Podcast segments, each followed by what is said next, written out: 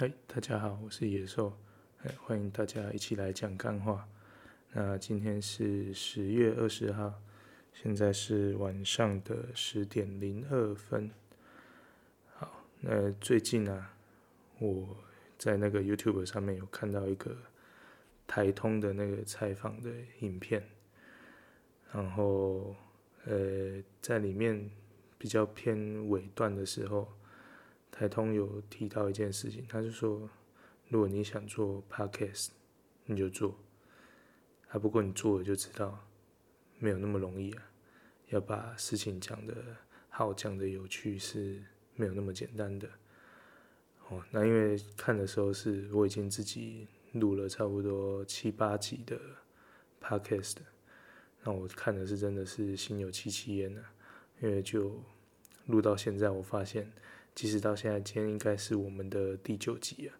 到了第九集，我还是没有办法，就是用像在正常说话的方式去录这个节目，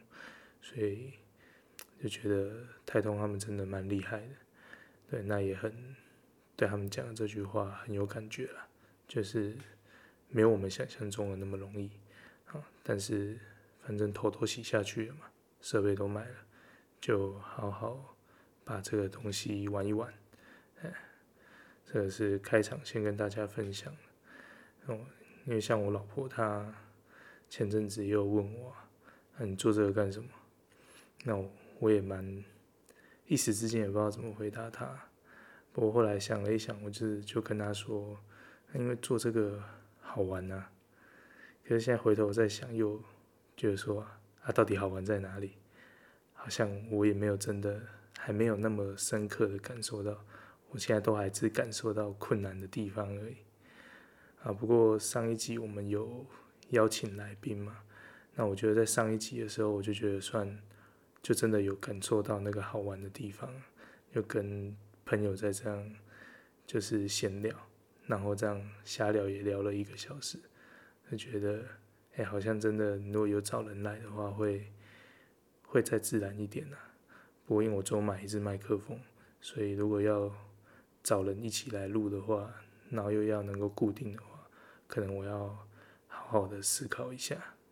对，好了，总之就是前面先分享一下，看到那个台通他们的专访，觉得虽然他们看起来好像疯疯癫癫，可是说实在他们是蛮有想法的人啊。那他们也点出蛮多，就是。一针见血的地方。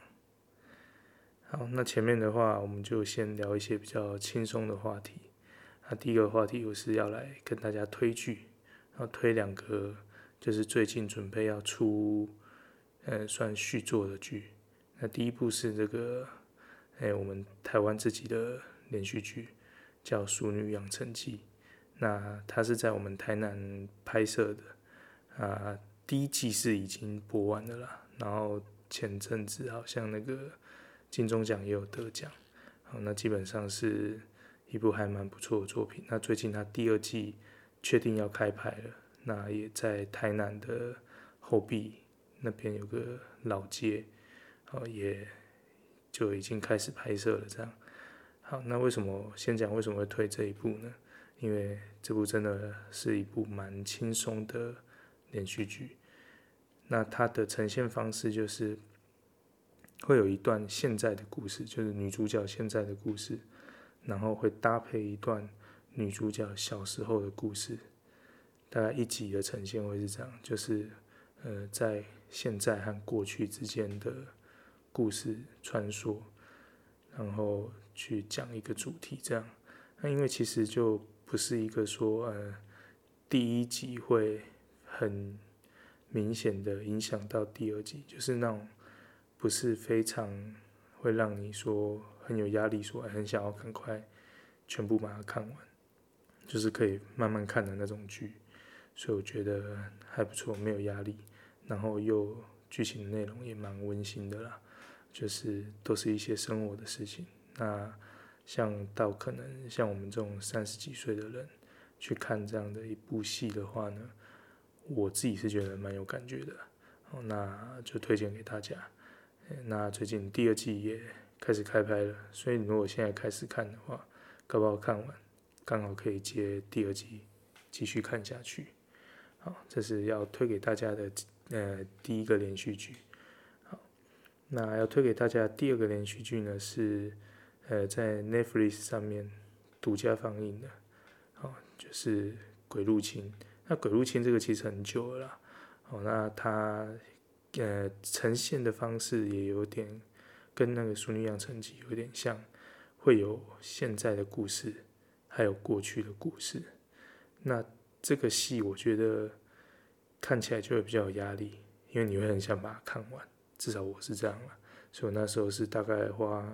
几个晚上，然后还有中午吃饭的时间，就是马不停蹄的看，然后就把第一季十季就看完了。那它的呃。故呃剧名叫《鬼入侵》，那也真的有鬼。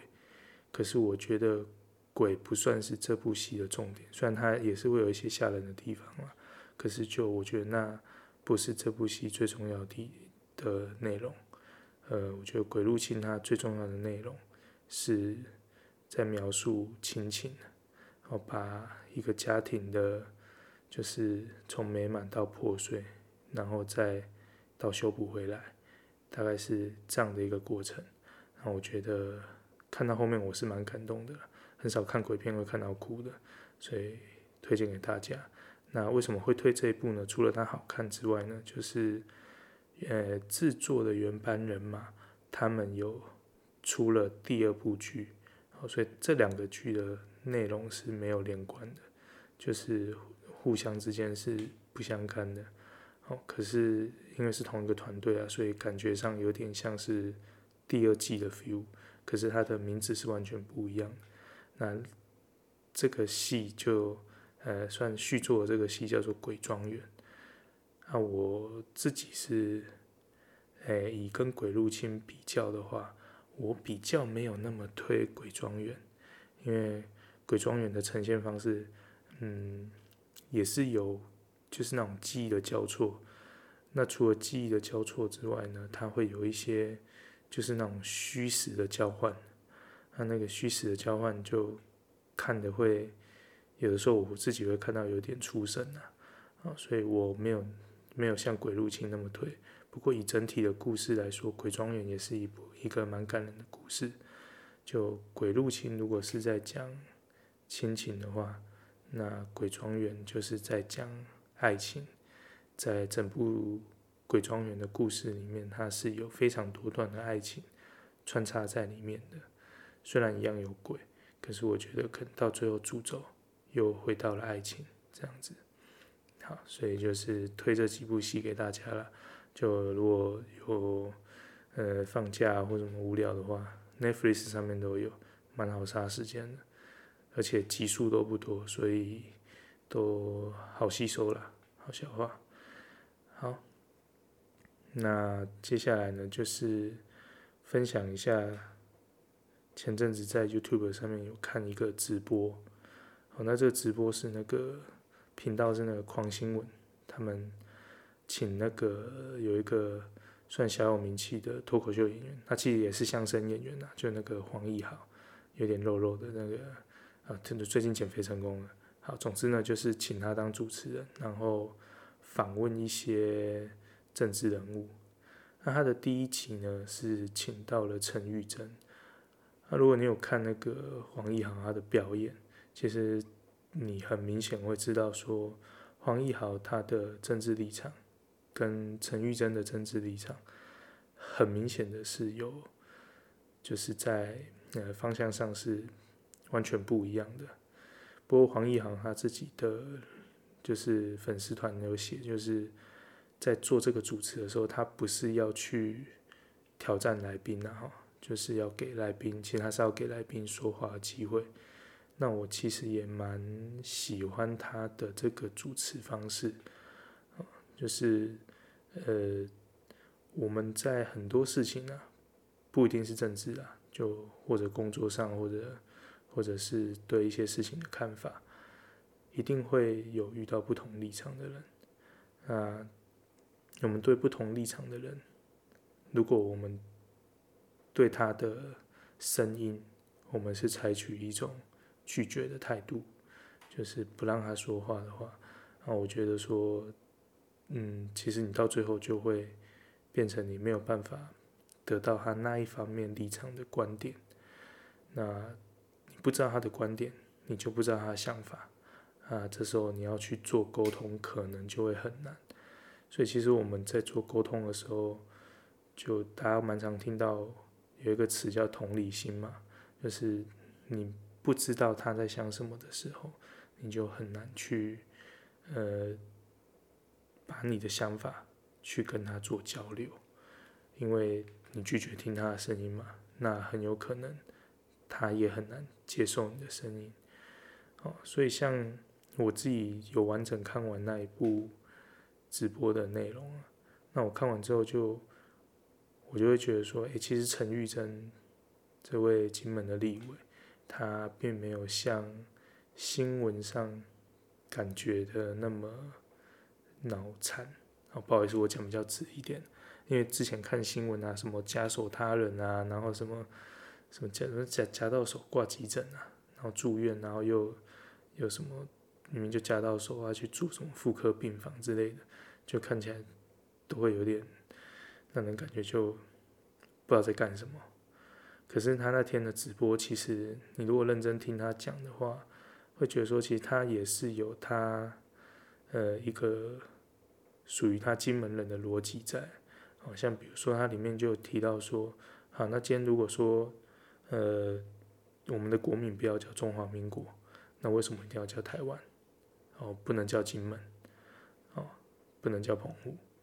哦，台澎金马嘛，不能叫马祖，哦，所以这个我觉得，因为我们都是在台湾生活的人，台湾本岛生活的人，所以我们可能就不会理解他们在金门离岛的那种感受，所以或许也是啊，在他们感觉或许就会有那一种，为什么都是台湾才是主体，那我们就不是主体，哦，所以能理解啦，哦，啊，当然。呃，理解不代表我赞同他的想法，呃，可是如果我们完全不理解他的想法的话，我们就很难去把我们的想法再跟他做进一步的沟通嘛。对，所以我觉得蛮推荐大家可以去看一下那个那个节目的，了解一下跟我们，因为我我在想啊，就是如果有按赞我粉丝团的朋友，应该是。可能政治立场跟我会稍微接近一点，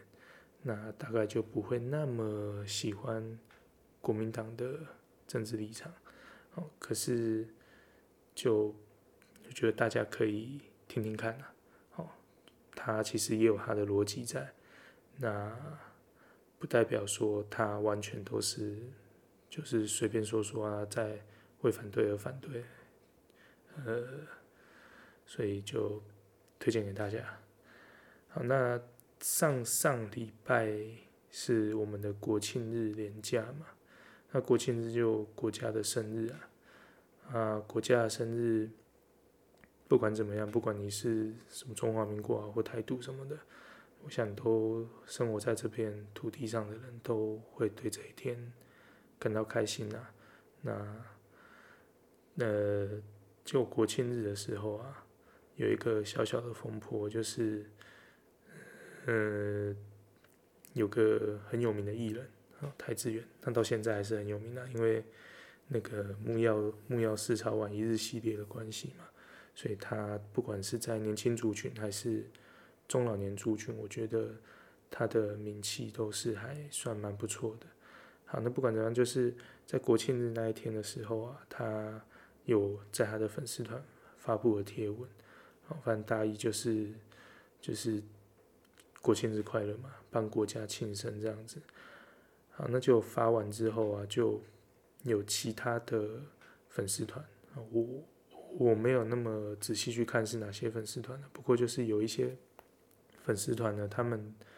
的政治立场很明显是比较偏，嗯，可能反正就就是。嗯，分类成讨厌民进党那一派。那这些粉丝团呢，呃，有些人就就在骂邰智源了。啊，他们的意思好像就说啊，因为他以前也是伪中帮的啊，所以他其实也是啊，他其实也是国民党的啦。那或者也有些攻击是说啊，他之前那个拍柯文哲那个什么一日市长幕僚，然后就变柯粉了，所以他也是也也反正就意思就是他不是什么好东西啦，他那个那个他虽然说呃台湾啊可能国庆啊中华民国啊国庆日什么生日快乐之类的，但搞不好他不是这样子啊，他真正内心的想法可能。没有那么爱台湾这样之类的，好，那看到这个风波之后啊，就想到前阵子古癌的节目，他在节目里面有提到说，就是共产党当初是怎么打败国民党的。他说，其实他们有一个很厉害的做法，就是他们会成为国民党的人，然后从内部去分化你。可能就，而且他会是很很内部的人，就是你完全感觉不到他是共产党的人。哦，这个就就呃，举例上来说的话，可能像邱毅啊，或者是新党那些人，哦，你很明显就知道他们就是真的就是中共同路人，这个是完全毋庸置疑的。可是古来在说的听起来就是你根本不会知道他是中共同路人。因为他会看起来跟你的立场一样，然后甚至比你更加的偏激，那结果因为他的偏激，他可能就是会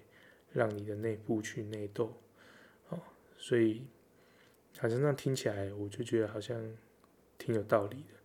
因为现在最近这个现象特别特别的严重，就是大家很喜欢到处去骂谁谁谁是中共同路人，然后去检视他的价值。哦还真真真的有点像人家在说什么，你有没有储值足够的台湾价值？哦，然后你就去看那些被骂是什么中共同路人的人，那你仔细去看他从头到尾的言论，或许有一些内容会让你觉得，哎，好像真的就是呃台湾价值不足了。我们就讲直白一点，就这样子。可是并不代表说他就是中共的同路人嘛。有被骂过的有谁？股癌。有被骂过的还有台通，然后瓜吉、百灵果，嗯，诸反不及备载。可是这些人或许有些话，你如果是站在真的是呃非常支持台湾独立的人的立场去看，你或许会觉得他说的话有一些你听的不是那么的高兴。可是你如果检视他所有的内容的话，如果你真的有认真去检视的话，你会发现说，其实他百分之八十的内容。跟你的立场是一样的，只有那百分之二十可能跟你的没有那么相近，然后你就因为这百分之二十，甚至可能只有百分之十、百分之五，那个很微小的内容，你就去攻击他，那这个真的不是一个很好的现象了。台湾已经够小了，你再内斗下去，你还有什么力量去对抗隔壁那一个非常可怕的敌人呢？好，所以。就在这边呼吁就，就大家不要那么容易的去被激化了。就你如果看一个人，他大概有，我觉得标准可以松一点的，还有百分之五十深爱着台湾，大概就可以当台湾同路人了。百分另外百分之五十可能没那么爱台湾，他可能是爱中华民国或什么，但只要他不是爱中国，那就好了。你只要确定他跟你大概。飞弹打过来的时候是同一个阵线，这个就最重要了。好，那讲到飞弹的话，就前几个礼拜有一个小小的新闻啊，这个也蛮有趣的，跟大家分享一下。就是在美国啊，有一个有一个十二岁的少年，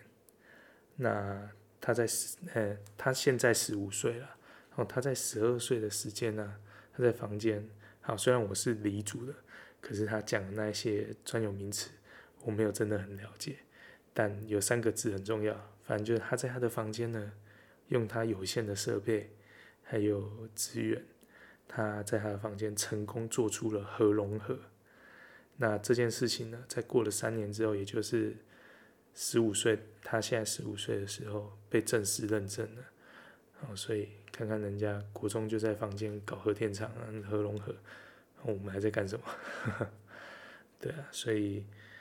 啊，反正这个是岔题，一个轻松的小话题啊。好，那开场最后啊，聊一个诶严肃的东西，就是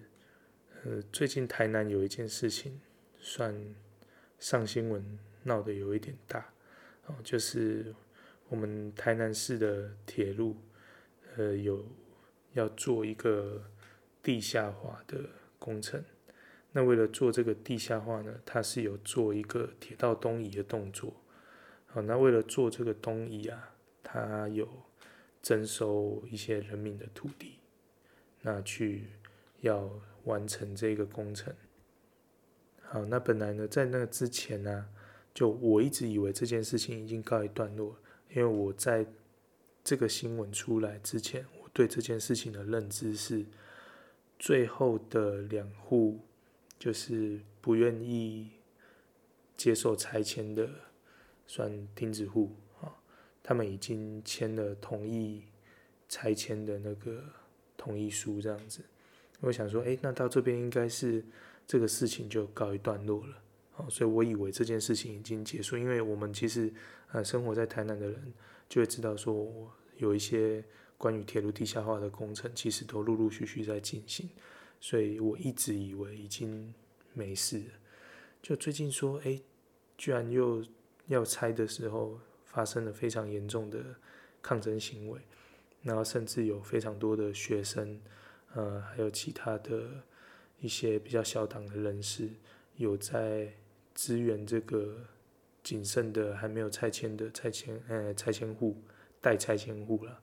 哦，去声援他们这样子，然后就让我又花了点时间了解了一下。那先说说我。单纯是一个台南人的立场，那其实站在我是台南人的立场，我一定我一定是百分之百乐见这个铁路地下化的成成真嘛，因为你就想少了那个在路上的铁路，我们很多尤其是市区啊，很多交通的要道没有平交道的影响，就更不容易塞车了嘛。哦，那所以其实。当然有这个铁路地下化是很棒的一件事。如果单纯站在我是一个市民的话，可是，在发生这个拆迁的抗争之后啊，我无意间得知我身边的一个朋友，他其实就是搬走的拆迁户之一。所以我想从他那边得到的讯息，应该是有八九成的正确了。哦，那。就当做一个补充资料，让大家知道一下，呃，就是关于这个所谓的东移案，其实没有我们想象中的，就是呃政府做的部分，没有我们想象中的真的那么善待人民呐、啊。好，首先第一个呢，我觉得算是我觉得最严重的事情，就是他们一开始在跟那些拆迁户说的时候啊，是说就是。他们的土地是政府跟他们借用，那什么是借用呢？借用就是说，他今天去做这个拆迁的动作，那因为是为了要地下化，所以地下化之后呢，就那个土地就可以再使用，也可以再使用之后呢，就只要地下化的工程完成，他们就原地重建，哦，就是等于政府借用你的土地。但是在结束之后，我也送你一栋新房子，哦，本来跟那些居民，哦，沿着铁铁路周围的居民是这样说的，哦，可是后来不知道为什么了，因为我没有细问那么多原因。总之他说后来呢，就变成了征收，那征收就不一样了，征收就是政府给你一笔钱，不管那笔钱有没有符合市价，反正就是给你一笔钱，那你的土地就会变政府的。政府就要怎么用，就政府自己决定的嘛。好，那从借用变成征用，那其实我相信，如果你是住在那个上面的人，可能你的接受度就开始在降低了。好，那接下来呢，我要讲的每一件事情都是跟呃之前呃师傅的宣传是完全不一样的。好，像。比如说，他们有一个所谓的照顾宅，好，那当然有些人在说这个啊，照顾宅是土地这个建商啊，哦，这些东西我们都先放着。我们假设这个照顾宅真的是为了要照顾民众而出现的，好了，但是你要买这个照顾宅呢，假设你也把你所有土地被征收的钱要拿去买房子，是不够的。哦，以我那个朋友来说，他说他算起来，哦，他大概拿到了四百万。哦，拿到四百万之后呢，他要去买这个，呃，他能就是跟他平数接近的房子啊，那个照顾宅虽然相对便宜啊，哦，以以现在这个角度来看相对便宜，哦，可是那个房子也是要六百万，所以那个差价就大概是两百万。那这两百万要怎么办呢？哦，两百万你要嘛，你自己有钱。你两百万拿出来，你当然你就有房子住了，那这个搬家就没有没有问题了嘛。可是如果你两百万的现金拿不出来，你是不是就要办贷款？好，那这边就是政府讲的和我我实际听到了，真的是就有落差。第二个扣分的地方，就是之前看到所谓的新闻稿啊，还有媒体报道，他们的说法是说，为了要照顾这些被逼离开家园的人，他们是有给。他们一个就是给这些居民一个低利的贷款，哦，那好像还还说什么会从宽审核啊之类的。可是实际上啊，所谓的低利贷款，其实就跟政府的安心成家贷款那个利息是一样的。所以就是说，今天你可以办安心成家贷款方案的话，那你拿的利息就跟这个一样。那真的有特别低吗？好像就没有啊。哦，你如果说是跟什么公教贷款一样低的话，那可能搞不好你还真的可以说你是比较低。可是只是跟安心成家一样，安心成家是算蛮多人可以达到的一个标准。好，那重点是他们在审核贷款的时候啊，也不是那么的宽宽容啊。就是说，如果他认为你还款能力可能没有那么好的话，他基本上也。也不会通过这个贷款的审核了，所以你就会贷不到钱。那你贷不到钱，你也买不到这个房子，所以你到最后，你的你要减少你的损失，就是把只能把你这个，诶、所谓照顾仔的这个权利卖掉。哦，那最后就是拿着，诶、征收得到的一笔钱，跟你卖掉权利的一笔钱，然后大概只能去租房子，因为台南的房价这几年。非常用一个非常可怕的速度在飙涨，哦，所以他根本就买买不起可以再租的房子，所以他只能用租的方式，哦，所以这个说实在的，他们沿线的这些居民啊，你只要是越弱势的，你就会越得不到这些所谓的照顾，哦，所以像我那个朋友，他算还 OK，因为他有工作了。所以这个贷款他是有过的，哦，那贷款有过，当然他房子就可以买，哦，所以现在认真想起来啊，那时候很多人就会说，呃，你那个房子啊，政府那么便宜的给你房子，那你你就算不住，你拿来卖，你也是赚一笔啊。对了，没有错啦，你如果用现在的房价去看，它是可以赚很大一笔钱，没有错。可是问题就出在说，如果他是一个很弱势的人，他需要的真的就只是一个住的地方。他住了，他也没有办法拿去卖，结果他到最后，他得到的照顾就是手上拿一笔钱，然后只能拿去租房子。他租到最后，钱用完了，什么都没有了。对，所以这个就是算跟大家补充一下，有一些些跟之前我觉得主流的资讯有落差的地方了。好，好，那这个。话题最后我想说的就是，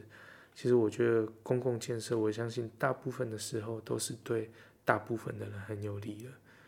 可是，在对大部分的人很有利的时候，一定有少部分的人，他的权利是会被牺牲的。我们如果一定要牺牲他们的权利的话，至少我们该给人家的补偿要有，该对人最基本的照顾也应该要做到。我觉得说今天有一个照顾仔。你说要卖给他，OK 啦，能买的人当然是很好。可问题是那些不能买的人呢？你有想过吗？我觉得师傅看起来是没有。哦，所以很多人抓着这点打，说他土地建商，我觉得被打活该啊，因为你真的看起来就在土地建商嘛。那些卖掉权利的人一定是赚不了多少钱的，因为他只能赶快拿到钱，然后去去去租他的房子嘛。所以，就我们如果异地异地而处，去站在他们的角度设想的话，今天你如果是住在铁路铁路边的人，好，那因为铁路地下化的关系，你的房子被征收了，那你愿意接受这样的征征收条件吗？就是贷款有可能会不过，没有你想象中那么容易过，然后利息也没有你想象中的低。啊，虽然买下房子你有可能会赚得到价差，哦，可那价差你要卖掉才赚得到。哦，所以就如果你是那边的居民，你真的会对这个这个所谓的照顾那么的满意吗？哦，至少我自己是觉得，如果是我的话。我可能从借用变征收啊，然后我还得要再拿两百万出来，然后利息也没有你们说的那么低，可能就心情都不会很美丽了。以我的立场来看的话，对，所以这是最后跟大家闲聊的一个话题，啊，比较严肃一点的。好了，那就进入今天的主题了。那今天的主题就是要聊聊，呃。我们可爱的、伟大的柯文哲市长，好，那为什么会聊他呢？主要是因为，呃，也是前阵子的新闻的啦，哦，就是在新闻上看到，好像就柯文哲有跟我们的马前总统小马哥，哦，吃不知道吃饭还是什么啦，反正就是可能有碰面，那有聊天嘛，然后聊天聊一聊的时候就。他在记者会上就说，就反正记者采访他，那他就说，哎、他觉得小马哥，哎、其实是一个很好的人，比现在的政府都还要好。好，那就是看到这个新闻，就突然想到，哎、其实过去的我，曾经是一个柯粉，真的是柯粉啊。好，那到底有多粉呢？就大概讲一下，介绍一下我自己有多粉，啊，那粉到我有买他的书，就是那个所谓的科语录，哦，那时候我是没看完的，老实说，不过前面在看的时候，大概看快一半吧，在看的时候就说，哇，这个真的，这些想法都很棒啊，什么，哎，每天都进步一点点啊，你到最后累积的改变会是很大，什么之类的，哦，就就觉得说，哇，这。柯医师他的想法真的很棒，哦，柯市长真的很棒，哦，买了他的书，然后认同他的想法，那甚至到他诶竞选连任的时候，到他竞选连任的时候，我还算是他的粉呢，因为他连任的时候，民进党就有派姚文智出来跟他打对台了嘛，哦，那那时候在投票的时候，因为其实以因为是边开票边投票嘛，我记得那时候好像绑公投，所以。有些投开票说他们的投票是到很晚的，好，那总总之呢，反正就那时候那个柯文哲看起来有点岌岌可危的时候，我在我自己的私人的 Facebook 上面，我还 po 就是那个背景图片啊，是选那种什么很多火的，就看起来很火大这样，然后就说如果柯文哲没有选上的话，我他妈终身就不投民进党了，好，就是粉到这样，你看多爱他。那这个粉呢，粉到什么时候开始改变呢？就粉了，大概到他连任，确定连任选上之后，然后，呃，应该是在他组党之前呐、啊。我想一下，对，那个时间点应该是组党之前，就是他那时候，因为你们知道吗？柯文哲他。很常失言啊，有的时候讲一些失言的话，那那些失言的话，大部分其实都在一个算可接受的范围内了。可是我到后面他有一个失言，我就很很不能接受，就是那时候有那个西藏自焚的事情嘛，然后他不知道不知道是哪根筋不对，他就先先讲了说，呃，好像说什么有很多人都在不知道大安森林公园在哪里搞自焚，他说哇，那个自焚就给大家带来很大的困扰啊！你要就类似说你要死，你就自己自己想一个不要影响别人的方式去死嘛，你没事干嘛自焚？然后他就又说了说，啊，就像那个西藏西藏人一样啊，然后西藏搞自焚哦，给中国带来很大的困扰。啊，废话，啊，他自焚就是要给他带来困扰，才能争取大家的关注啊，还要争取他的权益嘛，哦，好，总之呢，反正就大概到那个时期的时候，我就就那个粉的程度就变成已经有一点点呃平平，然后甚至到有一点点是没有到黑啦，可是就没有没有之前那么喜欢他了，哦，然后。到这中间啊，就是有刚好有看那个，呃、百灵果他们的那个 KK 秀，他们有访问一个医生叫呜呜医生，好，那这个呜呜医生就说他是大科黑啊，好，那他为什么会是科黑呢？是因为他好像学生的时期就是已经有跟就是柯文哲有接触过了，那而且就说他就是一个很，呃。嗯，可以说政治不正确嘛。好，反正就是他的想法其实没有我们想象中的那么开放了，有一些观点其实是非常就是算保守的。好，所以大概大概到这时候我就发现说，好像就就没有没有那么的喜欢他了。哦，啊，其实也在最近看到他去。称赞说：“呃，马英九很，其实人蛮好的啊，然后比现在的执政党好太多啊之类的，就会让我想到我身边一个同学啦。哦，那我这个同学，我觉得他，呃，他的政治立场就是没有偏向哪一个党。我的感觉就是哪一个党是执政党，他就骂他，就是反正我的不好。”都是执政党害的，那不管谁当执政党，你们都是很烂的，哦，所以就不知道，反正就看到柯文哲他那些话的时候，就就让我想到我那个同学了，因为你就想想嘛，那之前柯文哲他呃算窜红的一些原因，其实就跟他和当时的马政府。对抗是有关系的，那时候他好像马政府有给他查税嘛，然后国民党一些呃立委还是什么也都有打压他嘛，啊那时候他就就就是在骂那些人的时候，哎比谁都凶哎，结果现在只是因为执政党换人了，换成民进党了，然后他就变成都慢慢变说他不好。哦但我我觉得说不是说不能说民进党不好了，因为我相信他一定有做不好的地方。可是就不知道我自己自己的感觉是，你跟我说马英九比民进党好太多，这一点我自己是没有很能接受了。尤其是你看过去那个柯 P 他的言论的话，就就觉得说现在是怎样，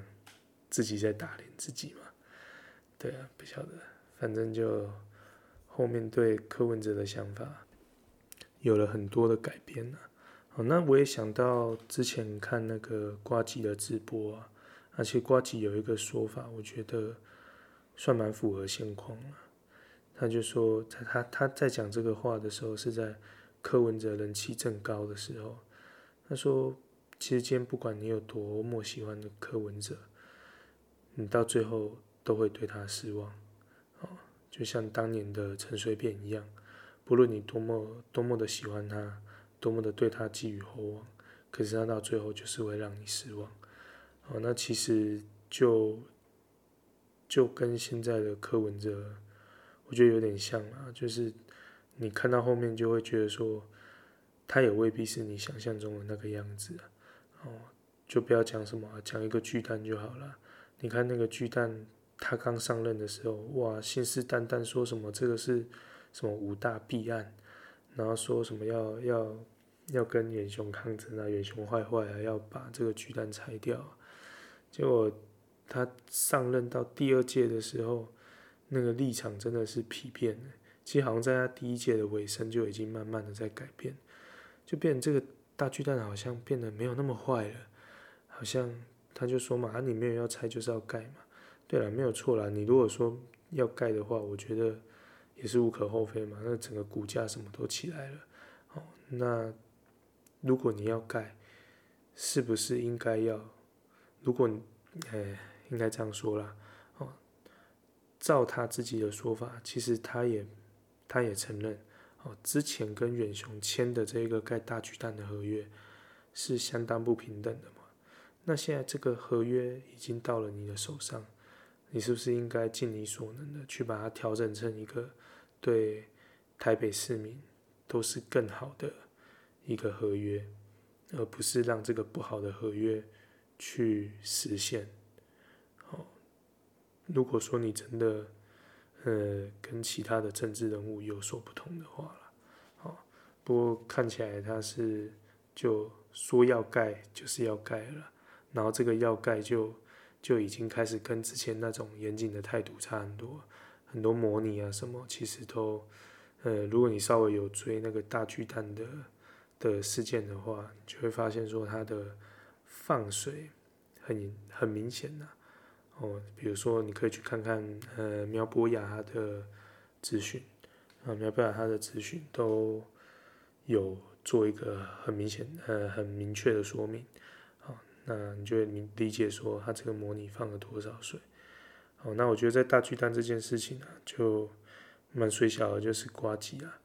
如果看瓜吉从当选到现在，在大巨蛋这件事情上面，我觉得他是算蛮认真的啦。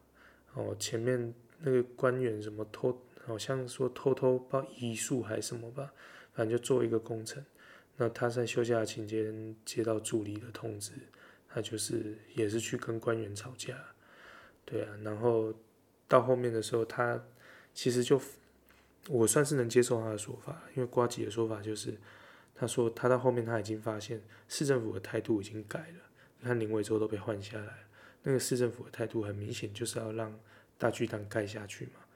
那其实瓜吉就说，那既然你要让他盖，不管怎么样，那你就是要守好人民的权益啊，哦，所以。看起来很明显，柯文哲市府对守人民权益这方面，